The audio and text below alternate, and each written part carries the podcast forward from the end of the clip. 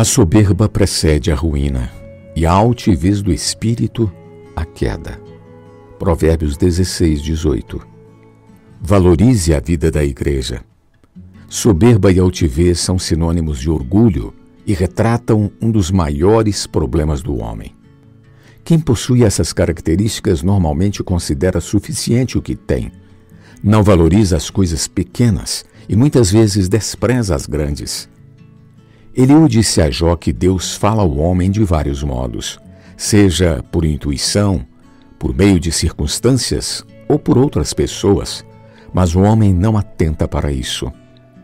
Porém, chegará o dia em que o Senhor abrirá os ouvidos desse homem para lhe selar a sua instrução, para apartar o homem do seu desígnio e livrá-lo da soberba, para guardar a sua alma de cair em uma cova e a sua vida da morte. Jó 33, 14 ao 18. Logo, se não lidarmos com a soberba, um dia Deus lidará com ela em nosso lugar, e será doloroso.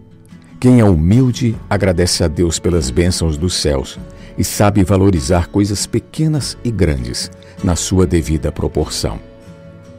Em um evento sobre neurociência, neuromarketing e neurocomunicação, falou-se da importância de a pessoa ser alegre, viver em paz, ter uma missão de vida, descartar o ódio, inveja, rancor, mau humor, ser humilde, ser amada e amar, e no final, o palestrante falou sobre expressar a Deus.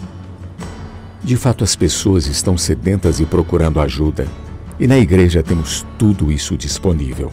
A vida da igreja, os irmãos, as reuniões e os livros espirituais estão cheios de riqueza e de revelação que muitas vezes não desfrutamos. A razão: soberba e falta de humildade. Assim, sejamos humildes e valorizemos a vida da Igreja. Jesus é o Senhor.